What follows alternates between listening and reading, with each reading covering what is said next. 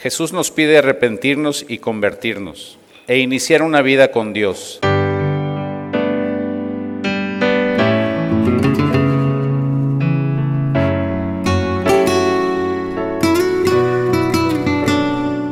Bienvenidos a la Santa Misa. El reino de Dios está cerca, dice el Señor. Arrepiéntanse y crean en el Evangelio.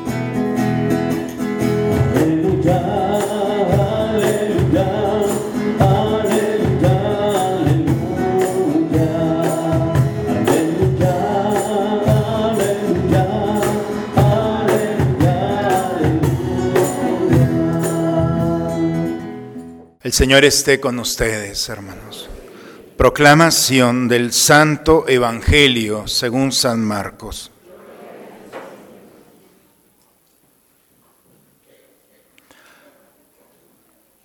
Después de que arrestaron a Juan el Bautista, Jesús se fue a Galilea para predicar el Evangelio de Dios y decía, se ha cumplido el tiempo y el reino de Dios ya está cerca. Arrepiéntanse y crean en el Evangelio. Caminaba Jesús por la orilla del lago de Galilea cuando vio a Simón y a su hermano Andrés echando las redes en el lago, pues eran pescadores. Jesús les dijo, síganme y haré de ustedes pescadores de hombres. Inmediatamente dejaron las redes y lo siguieron. Un poco más adelante vio a Santiago y a Juan, hijos de Zebedeo, que estaban en una barca remendando sus redes. Los llamó y ellos, dejando en la barca a su padre con los trabajadores, se fueron con Jesús. Palabra del Señor.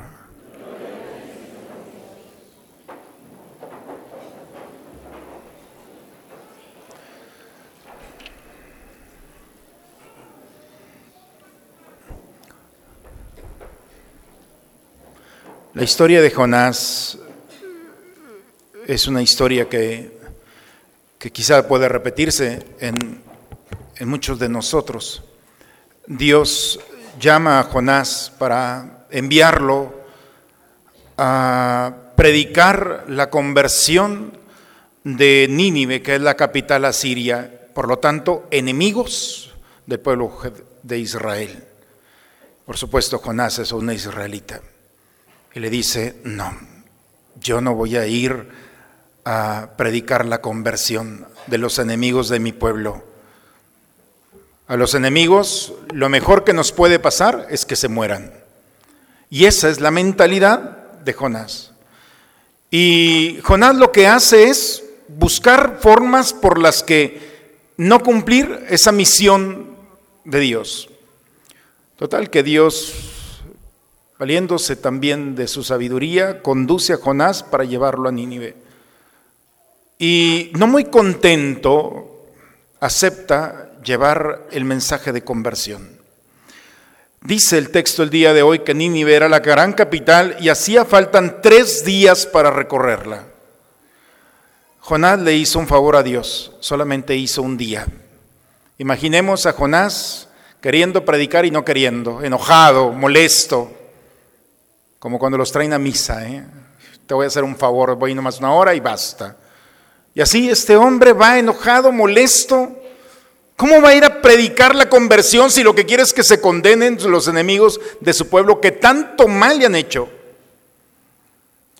Sin embargo, un solo día bastó para que los ninivitas escucharan el mensaje y se convirtieran. Cuando el rey escucha que si no se convierte durante, dentro de 40 días va a destruirse, el rey manda un decreto y todo mundo se convierte. No sé si ustedes ya han escuchado esta historia, pero la conversión provocó una gran molestia de Jonás. ¿Cómo puede ser posible? Ya sabía, le dice a Dios, que ibas a hacer esto por tu misericordia. Ya sabía que los ibas a perdonar. Ahora, ¿qué van a decir de mí? ¿Ah? ¿Qué van a decir de mí? Y se va encaprichado, molesto, porque los ninivitas se están convirtiendo. Dice que caminó y le dice a Dios, lo único que quiero es morir ya. Enojado la soberbia de este personaje y dice que se detiene un momento, se sienta y está el sol de tal manera que Dios hace germinar, crecer una planta que le tapa el sol. Y se alegra, le digo, vaya, se alegró al menos por la sombra. Desde que empiezan los cuatro capítulos está enojado este personaje. Se ve cubierta y dice que al menos dice, bueno, al menos hay algo bueno en esta historia. Pero Dios hace aparecer un gusano que se come la raíz, se seca y ¿qué creen? Se vuelve a enojar Jonás. Qué raro. ¿Cómo puede ser posible? ¿Cómo permites tú que esta planta que me está cubriendo se queme? Y Dios le dice, ¿por qué te enojas? ¿Tú la plantaste? ¿Tú la regaste? ¿Tú la hiciste? No, no es tuya. ¿Te enojas por destruir una planta tan pequeña que no hiciste? ¿Cómo quieres que destruya la vida de los ninivitas? Tú te enojas por una planta que se ha destruido.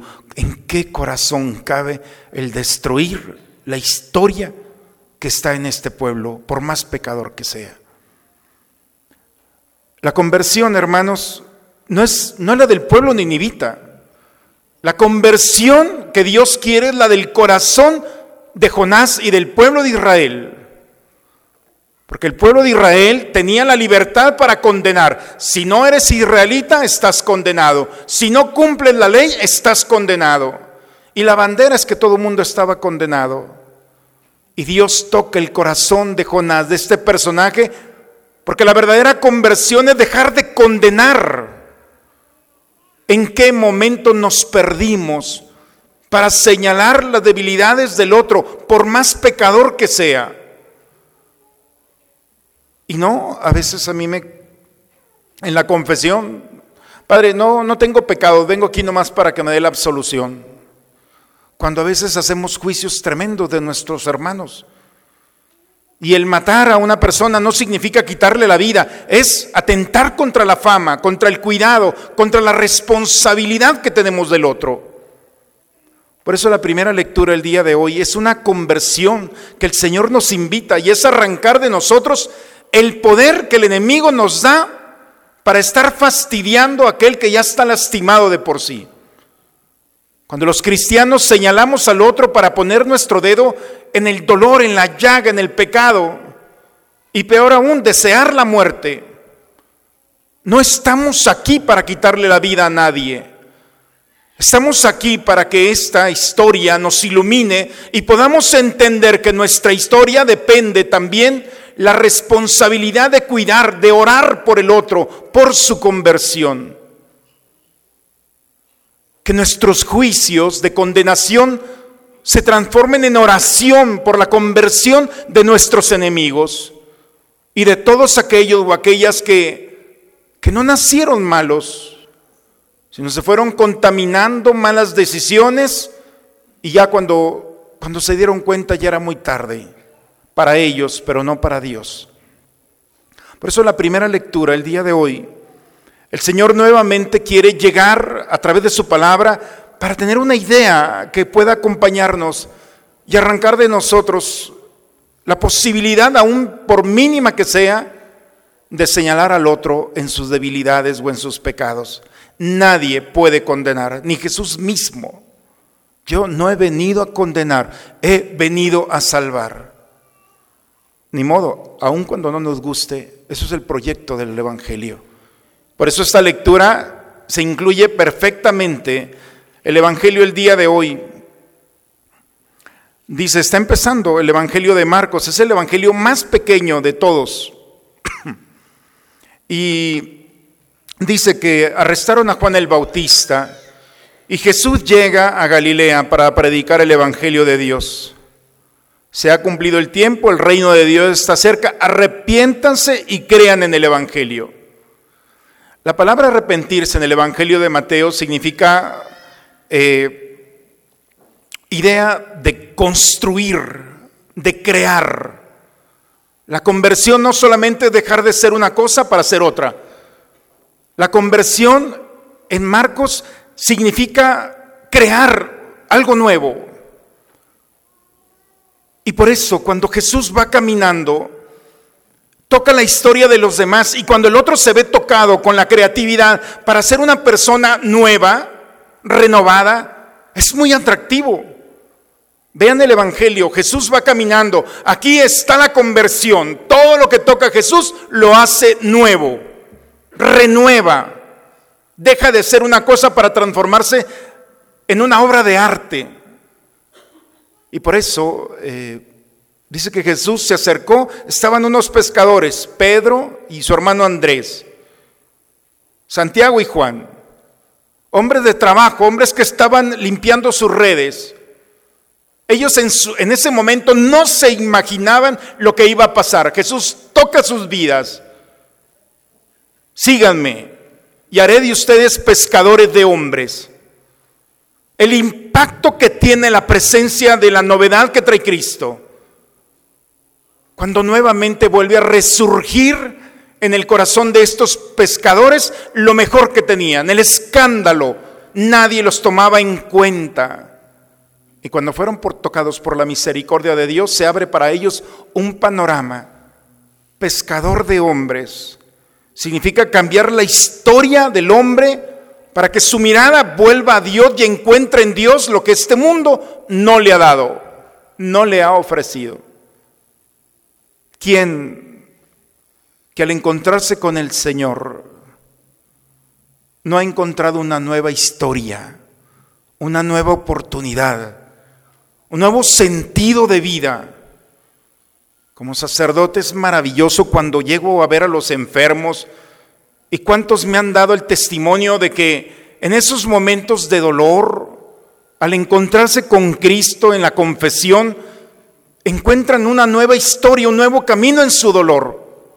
O el pecador que todo mundo lo ha señalado, encuentra en la reconciliación una nueva forma de ver su historia.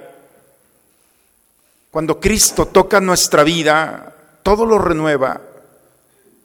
Aún nuestras ideas y pensamientos que nos han acompañado por mucho tiempo y que nos han lastimado y no nos permiten disfrutar, gozar, experimentar, caminar como Dios manda.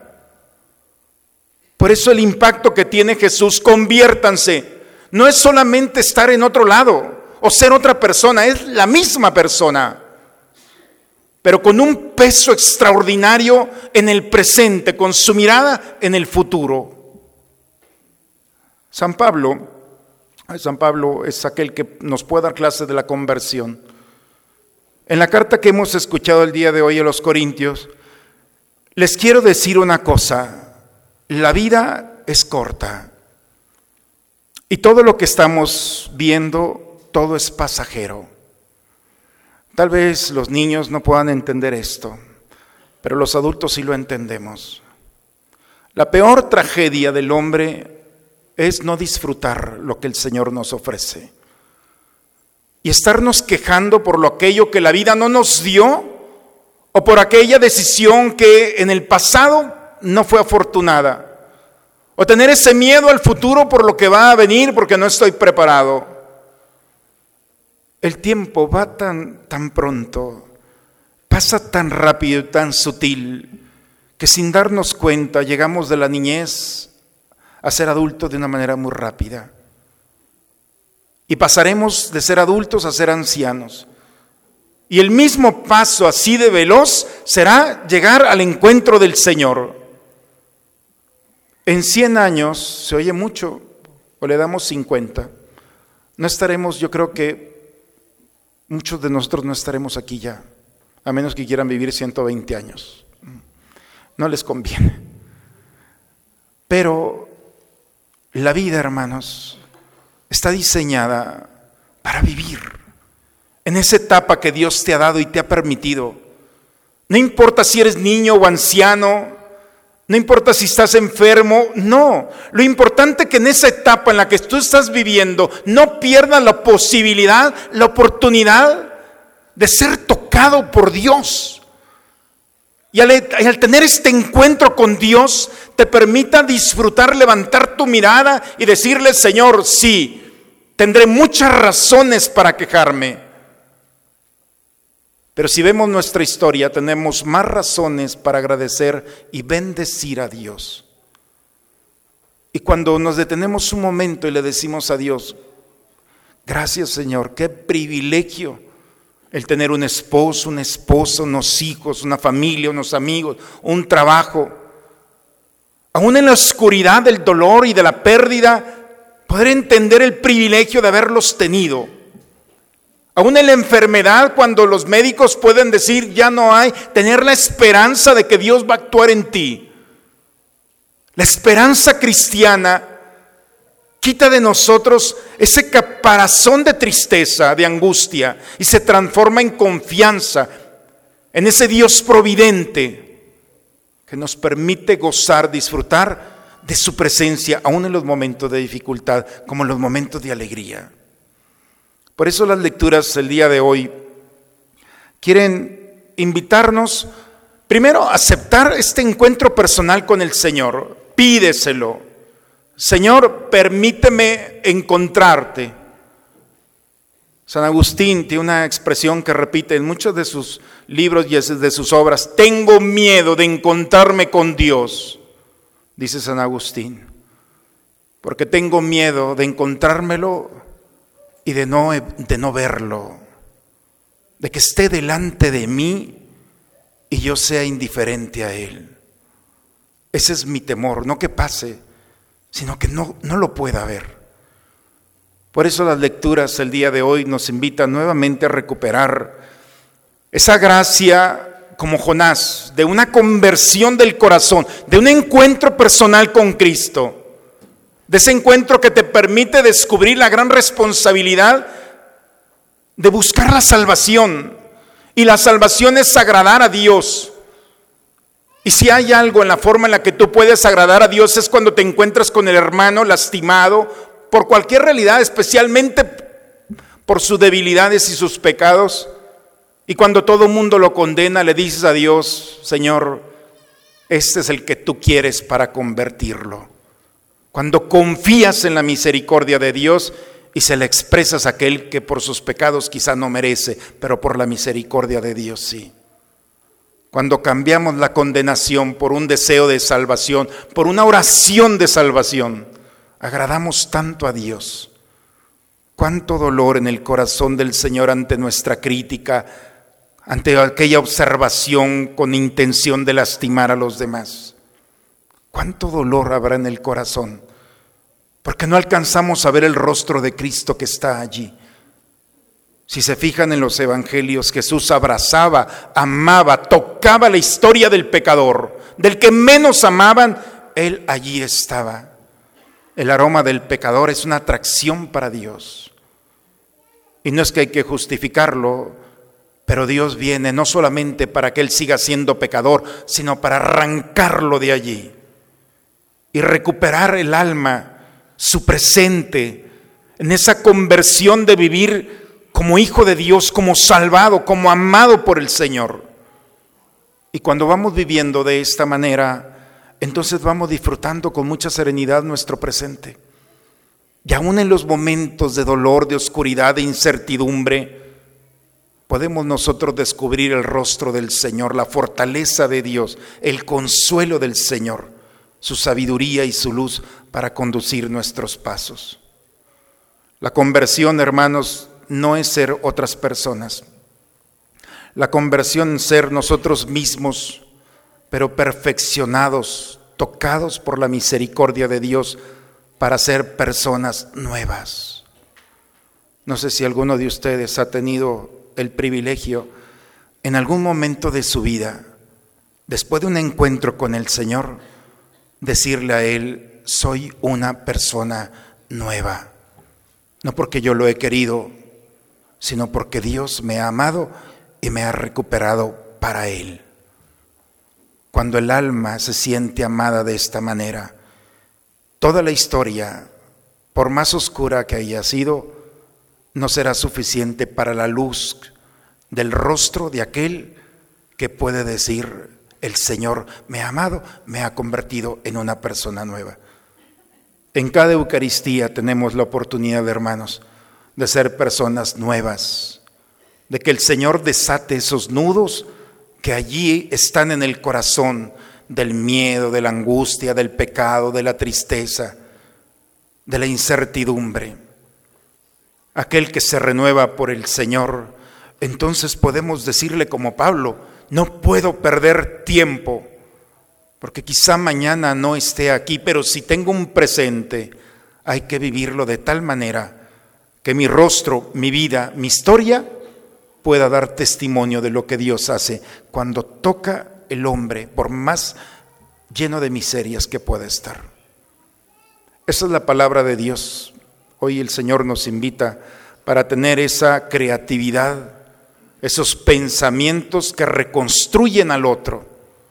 Y por eso, hermanos, somos un instrumento de salvación.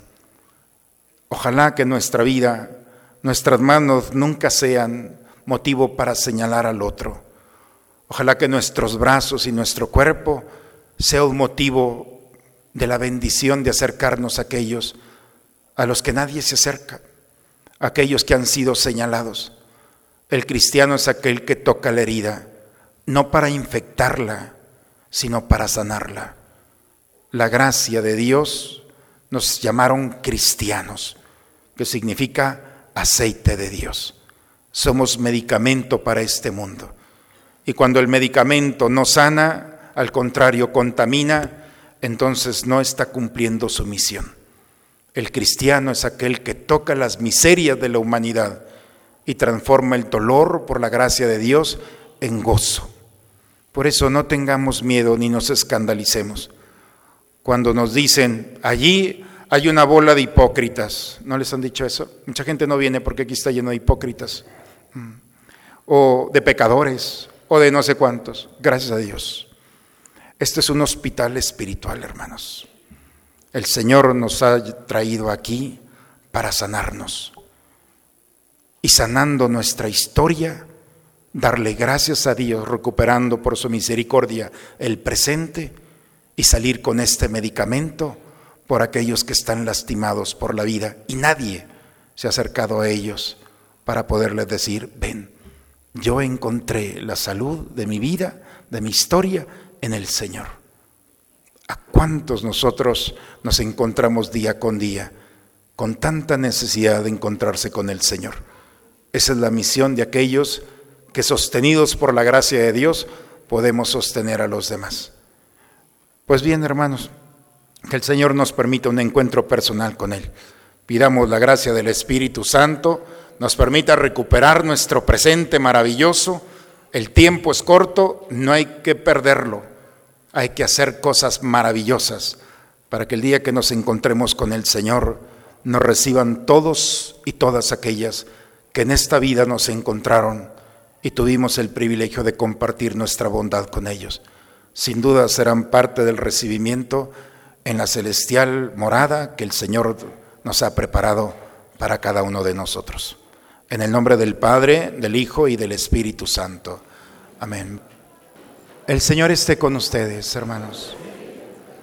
La bendición de Dios Todopoderoso, Padre, Hijo y Espíritu Santo, descienda sobre ustedes, sobre sus familias y permanezca siempre.